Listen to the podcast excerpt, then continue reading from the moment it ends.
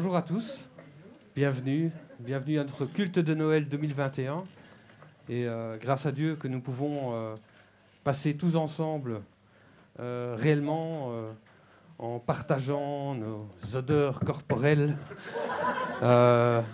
contrairement à l'année passée où, bah oui, on était tous, tous, enfin je pense, on était tous derrière notre écran. Ça fait quand même plaisir. Alors ce matin, ça m'arrive pas souvent, mais je suis arrivé avec le trac.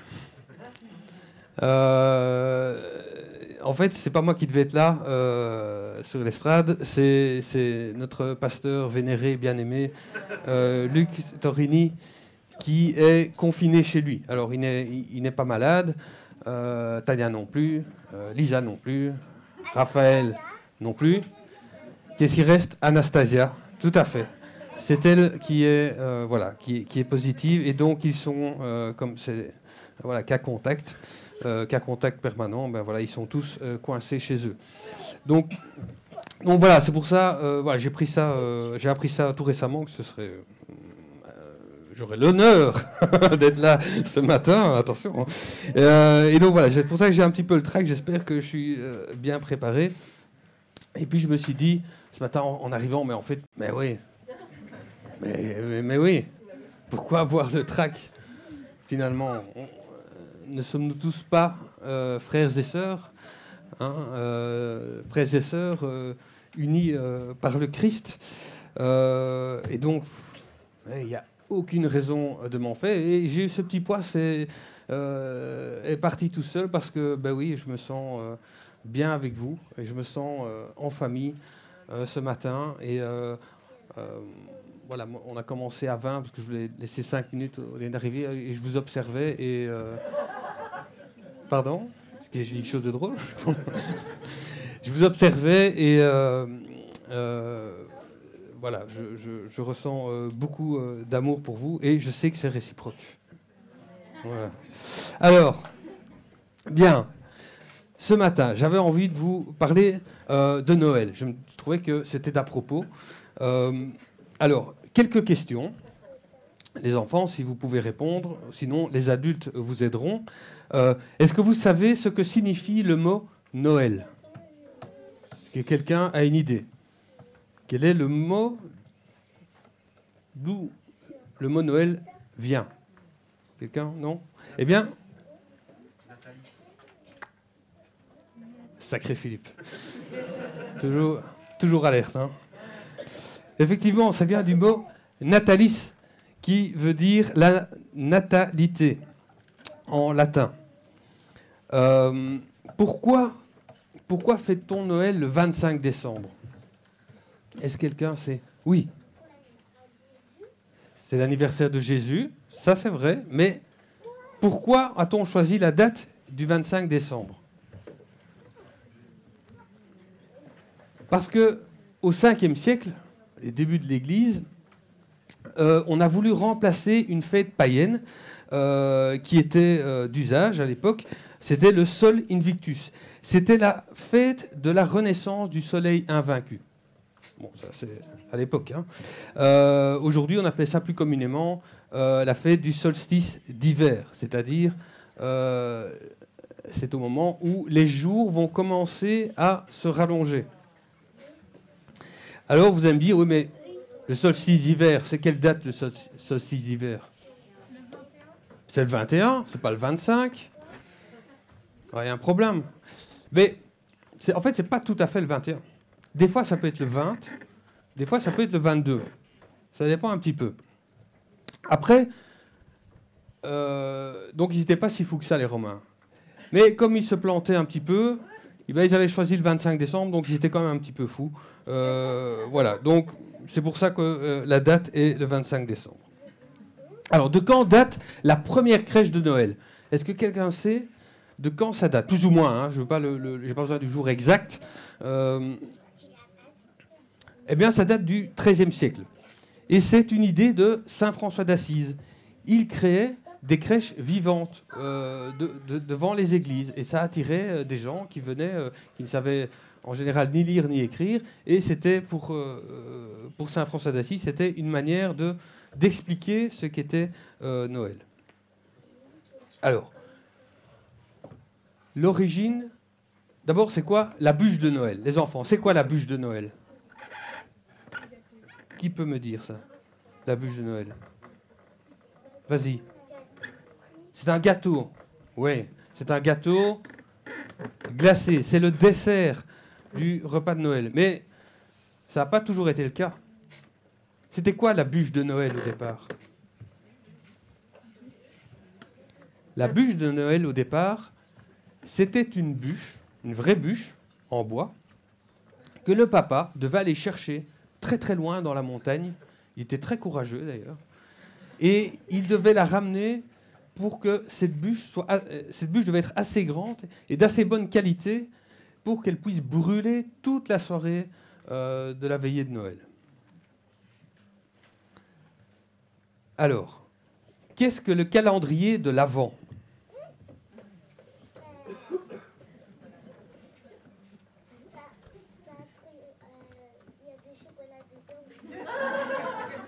Il y a des, il y a des chocolats dedans. Tu dire quelque chose, pierre Je sais ce que tu vas dire. Ok, euh, je le dirai après alors. Calendrier de l'Avent, oui C'est pour décompter les jours avant, avant Noël. Hein. Donc on a un carton euh, avec des petites fenêtres et tous les jours on ouvre une petite fenêtre et derrière il y a souvent un petit chocolat. Mais au départ, c'était quoi le calendrier de l'Avent Quelqu'un a une idée? Bien, Corinne, tout à fait. On peut l'applaudir. C'est vrai. C'était, c'était également une planche à découper, mais à chaque fois que l'enfant ouvrait une petite porte, derrière, il y avait un verset. C'est après que c'est parti en sucette. On a commencé à mettre des. C'est cas de le dire d'ailleurs. On a commencé à mettre des, sucreries euh, et même des jouets Playmobil. Euh, un jour, on mettra des jeux PlayStation et là, ce sera la fin du monde. Hein. Alors, il y a aussi, pour les, il y a aussi la version pour adultes euh, avec des bières. Hein, c'est notamment la, bûche de Noël. Euh, voilà, évidemment, avec les bières, on, s'éloigne un petit peu du, principe euh, original. Quoique, comme le disait encore Pierre-Étienne il n'y a pas si longtemps. Alors, question un petit peu plus difficile, c'est la dernière. Qu'est-ce que la période de l'Avent?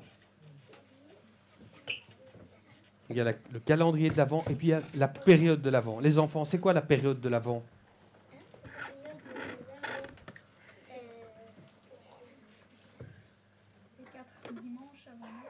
Voilà. C'est les quatre dimanches avant Noël. On allume chaque dimanche une bougie.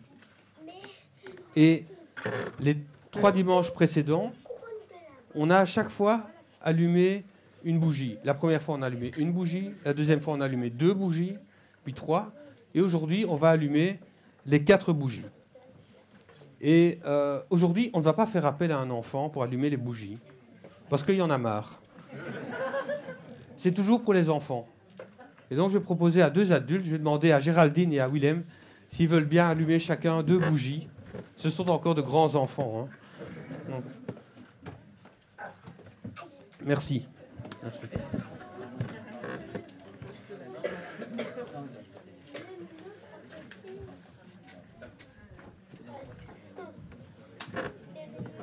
Attention, on ne s'approche pas trop près.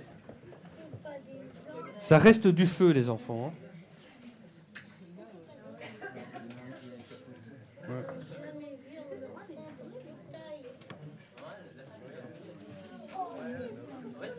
Bon. Ils vont y arriver. On aurait peut-être dû changer les bougies. C'est vrai. Je vous propose de chanter un premier chant. Si les musiciens sont prêts, merci à eux.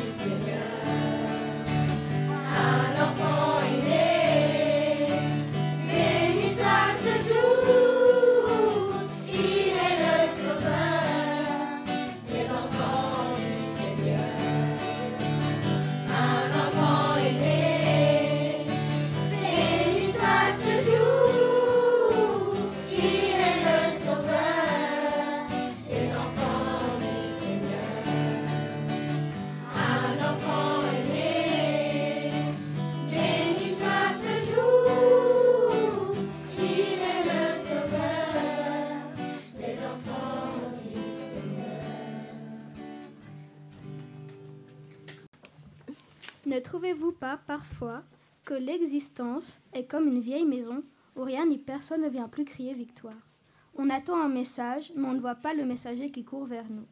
Ou alors, il ne ressemble pas à la bonne nouvelle qu'on espère, on est déçu. Attendez. Quelque chose d'inattendu est bien là. Quelqu'un nous attend quelque part. Si, si, c'est vrai. Et je vous le dis, c'est ce que nous attendons au plus profond de nous, peut-être même sans le savoir. Saviez-vous que dans l'Antiquité, le mot évangile désignait le message d'un événement heureux à proclamer et à fêter? Une bataille remportée, une victoire au jeu, la nouvelle d'une naissance. Ce sont tous des événements célébrés comme évangile ou bonne nouvelle. L'évangile de Jésus, c'est la bonne nouvelle universelle, inattendue que nous annoncent les Écritures, la plus belle, la plus profonde, la plus transformatrice que nous puissions accueillir. Elle semble très sobre, très humble, et pourtant, toute, toute l'Église ne cesse de la proclamer depuis 2000 ans, car c'est le plus grand trésor que nous ayons à découvrir. Alors écoutons, tendons l'oreille et retournons au temps où le peuple d'Israël est à Babylone en exil loin de sa terre, loin de son centre, loin de son temple. Dieu, au travers d'Ésaïe, lui parle au milieu de la nuit et l'invite à entrer dans l'espérance. Redonnez de l'espoir à mon peuple, votre Dieu. Rendez courage à Jérusalem. Annoncez-lui à haute voix, les travaux forcés sont terminés pour toi. Tu as fini de réparer ta faute le Seigneur t'a fait payer le prix total de tous tes péchés. Alors, ville de Sion, crie de toutes tes forces, toi qui apportes une bonne nouvelle. Élève la voix, n'aie pas peur. Dis aux villes de Juda, voici votre Dieu, voici le Seigneur Dieu. Il vient avec puissance, il est assez fort pour gouverner.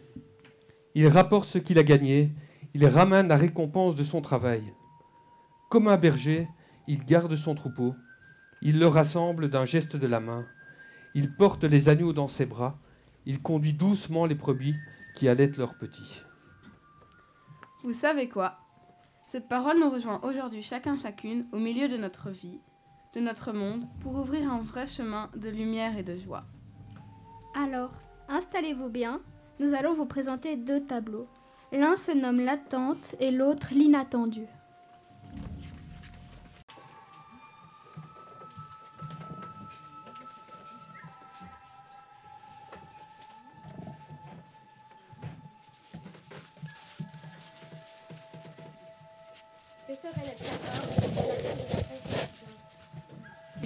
Ce monde à venir que tu attends, ce temps qui vient et que tu espères, eh bien, il est déjà là dans le creux de ta prière. Nous, nous ne sommes pas seuls. C'est vrai, le monde à venir tient même dans la, dans la prière et l'attente de quelqu'un. Dieu a fait une promesse. Il y a bien longtemps, il y a plus de 2000 ans, ils étaient un petit nombre à croire, à attendre, à espérer.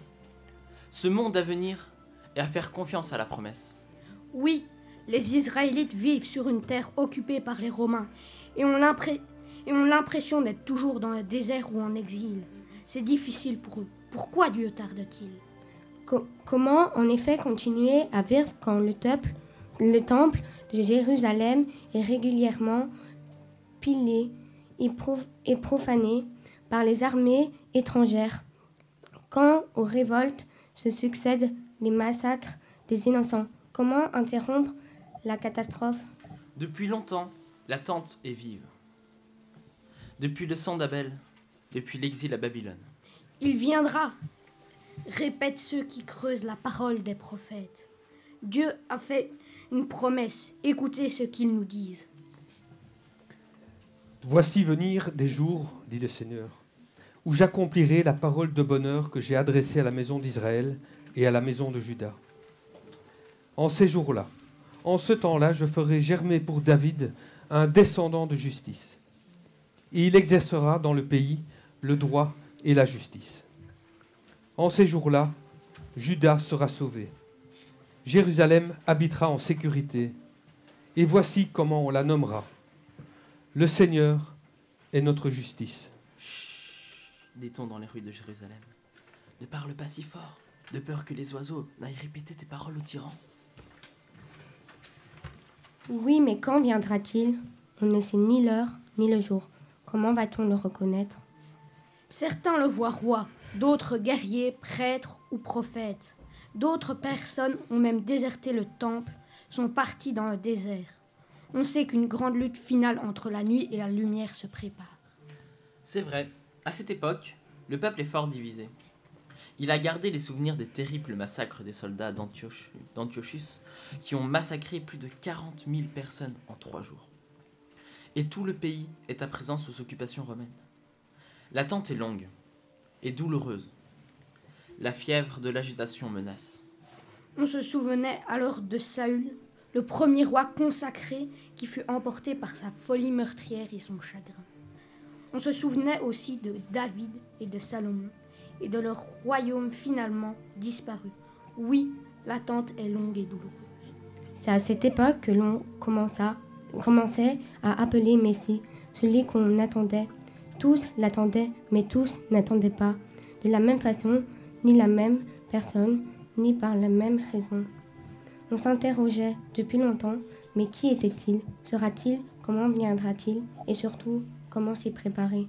Certains rabbins disaient Ceux qui écoutent l'humanité mendiante et rejetée, leurs frères blessés et malades, reconnaîtront le Messie. Mais l'attente est longue et les jours parfois longs et tristes.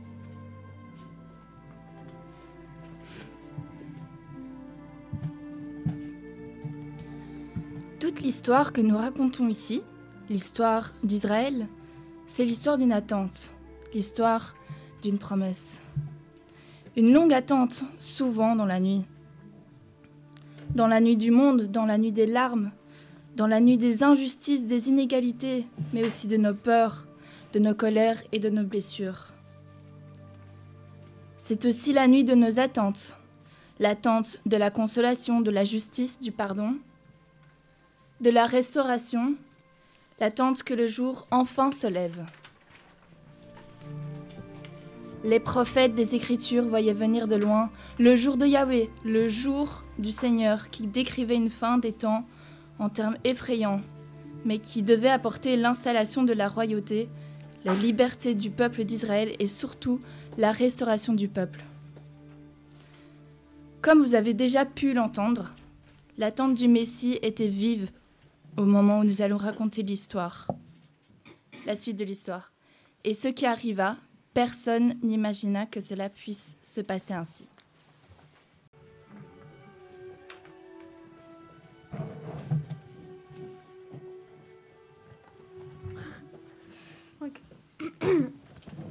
Parmi les enfants d'Israël, ils sont nombreux à chercher nuit et jour dans les paroles sur le Messie un événement. Mais les sages disent que personne ne peut comprendre les paroles de la Torah s'il n'a pas d'abord trébuché sur elles. Alors il faut méditer longtemps, discerner et surtout prier humblement. On se souvient alors de la promesse faite à Abraham. Todas las naciones serán bendecidas en ti. Euh, Corinne, il parlait cananéen à l'époque. Mais je parle pas cananéen. Bah, fais-le en français, ça passera. Ok. Toutes les nations seront bénies en toi. On scrute toutes les générations depuis Abraham et David jusqu'à l'exil et de l'exil jusqu'à nous. Et voilà qu'on désigne un lieu, Bethléem. Serait-ce possible? Et toi, Bethléem, Ephrata, dit le Seigneur, tu es une localité peu importante parmi celles des familles de Juda. Mais de toi, je veux faire sortir celui qui doit gouverner en mon nom le peuple d'Israël, et dont l'origine remonte aux jours d'autrefois, aux temps les plus anciens. Le Seigneur abandonnera son peuple en attendant le moment où la femme qui doit enfanter enfantera. Ceux qui auront survécu à l'exil rejoindront alors les autres Israélites. Et lui, il se dressera, il sera le berger de son peuple par la puissance du Seigneur et par la présence majestueuse du Seigneur son Dieu. Les gens de son peuple vivront alors en sécurité, car on reconnaîtra sa grandeur jusqu'aux extrémités de la terre. C'est lui qui amènera la paix. C'est lui qui amènera la paix. Serait-ce possible? Mais comment? C'est vrai. Depuis longtemps, on raconte. de- c'est vrai, depuis longtemps, on raconte qu'une nouveauté changerait le cours des choses et qu'elle serait comme une nouvelle exode, comme une nouvelle traversée de la mer Rouge. Mais celui qui vient, nous ne le reconnaîtrons peut-être pas. Ces textes restent quand même difficiles à déchiffrer et à comprendre. Oui, mais il nous invite à rester humbles et confiants. L'heure vient, et c'est bientôt, que ce Messie vienne nous surprendre dans notre attente, priante, patiente et aimante. Et vivant à chercher, à- en cherchant à honorer Dieu, en pratiquant ce qui est juste et prenant soin des plus vulnérables. Si vous non plus vous n'avez pas compris la phrase énoncée précédemment, veuillez appeler Luc sur son numéro personnel. Mais voilà que l'inattendu se produit. Regardez, dans la montagne, deux femmes s'étreignent en silence. Élisabeth et Marie, deux femmes qui, les premières, reçoivent et acceptent l'événement d'un miracle. Elles accueillent l'inattendu, un enfant. Écoutez ce qu'elles se disent. Quand Élisabeth entend la salutation de Marie, l'enfant remue dans son ventre. Alors Élisabeth est remplie de Saint-Esprit. Elle dit d'une voix forte, Dieu te bénit plus que toutes les autres femmes, et il bénit aussi l'enfant que tu portes en toi. La mère de mon Seigneur vient chez moi. Quel honneur pour moi. Oui, quand mes oreilles ont entendu ta salutation, l'enfant a remué de joie dans mon ventre. Tu es heureuse. En effet, tu as fait confiance au Seigneur, et ce qu'il t'a dit arrivera. Marie dit alors, Oui, vraiment, le Seigneur est grand, je le chante, mon cœur est dans la joie à cause de Dieu qui me sauve. Il, a fait attention à moi, sa servante sans importance. Le Dieu Tout-Puissant a fait pour moi des choses magnifiques. Son nom est saint, il sera plein de bonté pour toujours envers ceux qui le respectent avec confiance. Il vient au secours du peuple d'Israël, son serviteur. Il n'oublie pas de montrer sa bonté. Voilà ce qu'il a promis à nos ancêtres, à Abraham et à sa famille pour toujours. La promesse est enfin devenue chère. La promesse s'est faite corps et entre dans l'histoire, dans nos histoires, afin d'y apporter la lumière. Ce que vit Marie est trop grand pour elle. Elle reste troublée et étonnée. Serait-ce vrai? Le Messie de Dieu vivrait-il en elle comme le lui a annoncé l'ange? Marie a eu la force de dire oui. Qu'il me soit fait alors selon ta parole, je suis au service de, de la promesse, dit-elle, comme d'autres femmes avant elle. Tu l'appelleras Jésus, avait dit le messager à son père Joseph. Joseph, fils de David, n'aie pas peur de prendre chez toi Marie, ta femme. Oui, l'enfant qui est dans son ventre vient de l'Esprit Saint. Elle va mettre au monde un fils, et toi, tu l'appelleras Jésus. En effet, c'est lui qui sauvera son peuple de ses péchés. C'est ainsi que se réalise ce que le prophète a dit de la part du Seigneur. La jeune fille attendra un enfant. Elle mettra au monde un fils. On l'appellera Emmanuel, ce qui veut dire Dieu avec nous. Mais on raconte déjà alors que sa naissance inquiète jusqu'au plus puissant. La force le traque. Déjà, le pouvoir veut l'anéantir. Mais quand même, ce qui est surprenant, c'est que celui que tout le monde attendait est venu en tant que fils d'un charpentier. C'est pas étonnant qu'il n'ait pas été accueilli par tous les membres de son peuple. Toute cette histoire est étonnante, n'est-ce pas? Je vois la stupéfaction sur vos visages stupéfaits. Rien ne s'y passe comme on l'imaginait. Dieu entre dans notre vie comme un semeur plante une petite graine. Et c'est pour cela que ce sont les saints, les âmes, qui auront le cœur suffisamment ouvert pour le reconnaître. De simples bergers, des chercheurs d'étoiles. Oui, c'est au milieu des pauvres de cœur que Dieu, que le Dieu humble viendra faire sa demeure.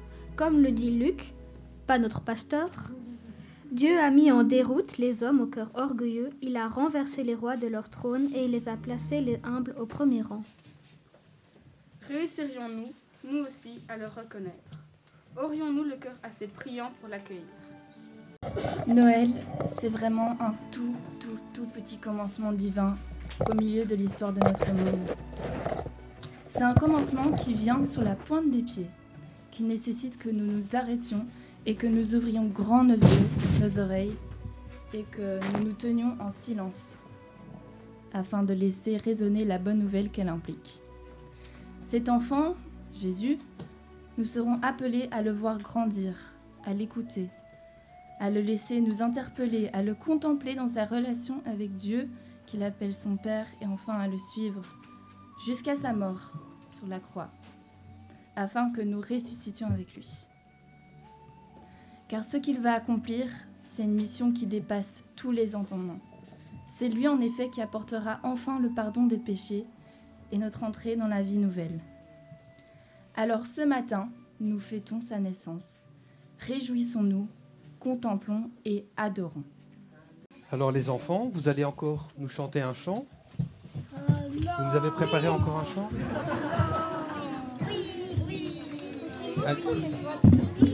Et si vous voulez, pour vous encourager, je vous raconte une petite histoire, un conte de Noël. Ça vous dit? Oui. Allez, asseyez-vous alors. Écoutez bien, c'est une histoire qui s'est passée il y a bien longtemps dans un pays très lointain, dans un château, où vivait un roi et une reine très riches. Ils avaient beaucoup d'argent et ils avaient beaucoup de sujets. Beaucoup de gens dans la ville euh, euh, travaillaient pour eux euh, et les rendaient riches quelque part. Et ils sont là, à table, en train de manger des mets succulents. Ils arrivent au dessert, ils vont manger la bûche de Noël, hein, même si ce n'est pas le jour de Noël. Mais eux, ils avaient de la bûche de Noël tout le mois de décembre. Et à un moment donné, la reine, elle dit au roi, Sire, il faudrait absolument préparer quelque chose pour, euh, euh, nos sujets, hein, pour la fête de Noël. Il faudrait préparer quelque chose un petit peu euh, extraordinaire, un petit peu magnifique. Et le roi répond, oui, oui, je sais, je sais, ça fait longtemps que j'y pense, mais je, ne trouve pas d'idée. J'ai demandé à mes ministres, ils n'ont pas d'idée non plus, ils sont vraiment nuls, ces ministres. J'ai déjà entendu cette phrase. Et la reine lui dit, mais demandez à Maître Martin. Maître Martin, c'est un scientifique. Il est, c'est un petit peu le professeur Tournesol de l'époque. Il a toujours plein de bonnes idées. Je suis sûr qu'il va vous proposer quelque chose qui va vous satisfaire. Alors ils font venir, euh, ils font venir euh, Maître Martin et qui leur dit tout de suite Ah, mais j'ai une grande idée à vous proposer. Regardez ce coffret. Voilà. Je vous présente un coffret avec une clé. Est-ce que vous pouvez, euh, sire, remplir ce coffret de pièces d'or? Oui, bien, bien, entendu. Allez, remplissez-moi ce coffret de pièces d'or. Oui, mille pièces feront l'affaire. Et hop, on remplit le coffret. Maître Martin ferme le coffret. Et alors, il explique au roi et à la reine que personne ne peut ouvrir ce coffret, même avec la clé, s'il ne pense pas exactement ce à quoi il faut penser pour ouvrir le coffret.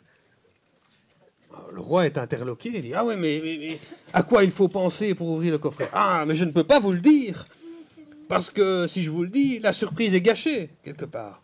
Non, alors le roi, ah oui, c'est une bonne idée, euh, c'est magnifique. Alors il appelle son premier troubadour. Troubadour, venez ici. Euh, faites savoir dans la ville qu'il euh, y a un coffret et de, beaucoup de pièces d'or à gagner, et ceux qui veulent participer, eh ben, ils viendront demain matin.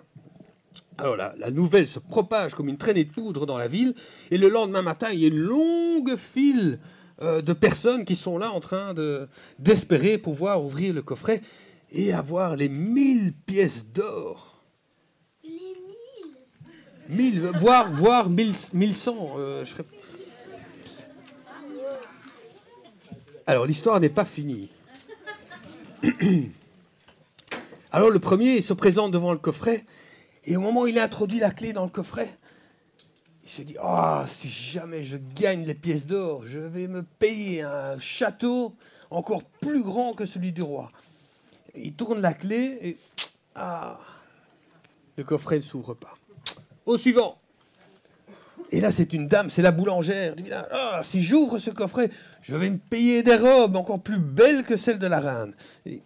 Ah, le coffret ne s'ouvre pas.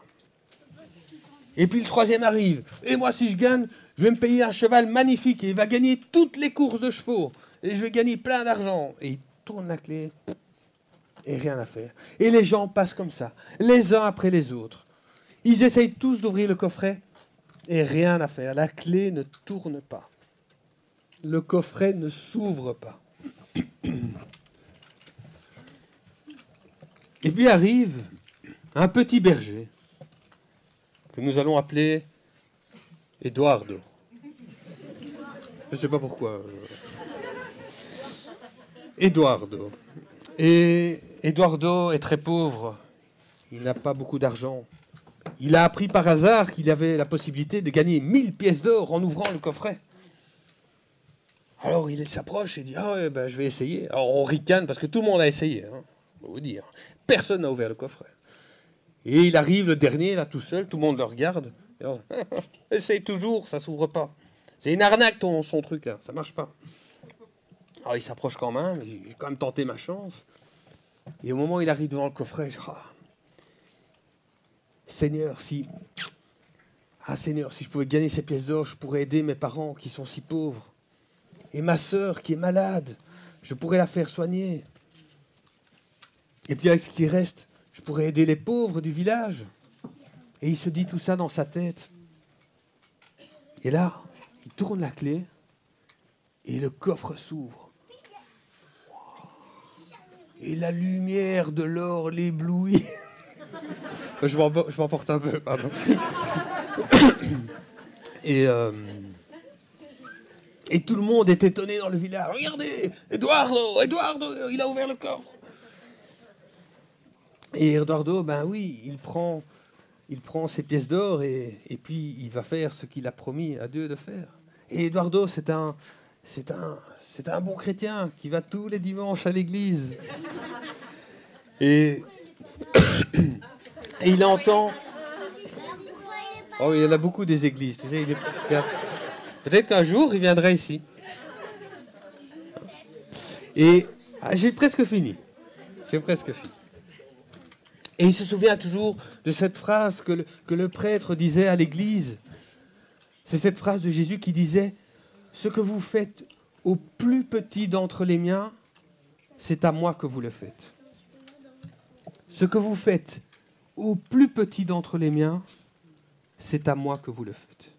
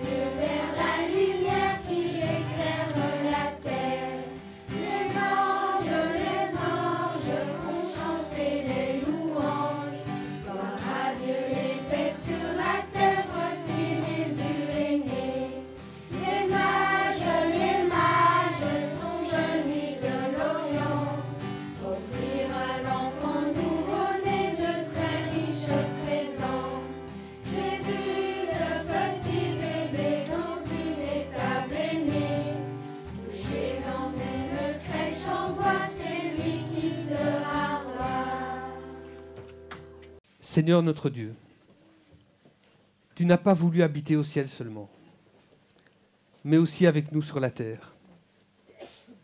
Tu ne t'es pas contenté d'être le Très-Haut dans ta gloire, mais tu t'es abaissé pour être humble et petit comme nous. Tu ne t'es pas borné à régner sur le monde, mais tu es venu parmi les hommes comme un serviteur. Il ne t'a pas suffi d'être Dieu pour l'éternité, par amour pour nous. Tu as voulu naître, vivre et mourir comme un homme. Dans le Christ Jésus, ton Fils bien-aimé, notre Sauveur, ce n'est pas moins que ta propre personne que tu nous as donnée, afin qu'en retour, nous nous donnions à toi sans partage. Tu as fait cela pour nous tous, bien qu'aucun de nous ne l'ait mérité. Nous ne pouvons que nous étonner et nous réjouir remplis de reconnaissance et nous en tenir à ce que tu as fait pour nous. Tu vois les malades, les aliénés, les pauvres, les exilés, les opprimés, les victimes de l'injustice, les enfants sans parents, les adolescents laissés à eux-mêmes. tu n'oublies pas non plus ceux qui sont appelés à servir les autres, les, au- les autorités de notre pays et de tous les pays, les maîtres et les éducateurs, les écrivains, les journalistes, les médecins et le personnel des hôpitaux, les prédicateurs de ta parole et les pasteurs de ton Église. Que dans la diversité de leurs tâches et de leurs conditions, tous les hommes soient éclairés, soient éclairés par ta lumière que tu as fait briller pour nous en ton Fils. Amen. Avant de laisser la place à Marianne pour les annonces, nous allons chanter encore un chant.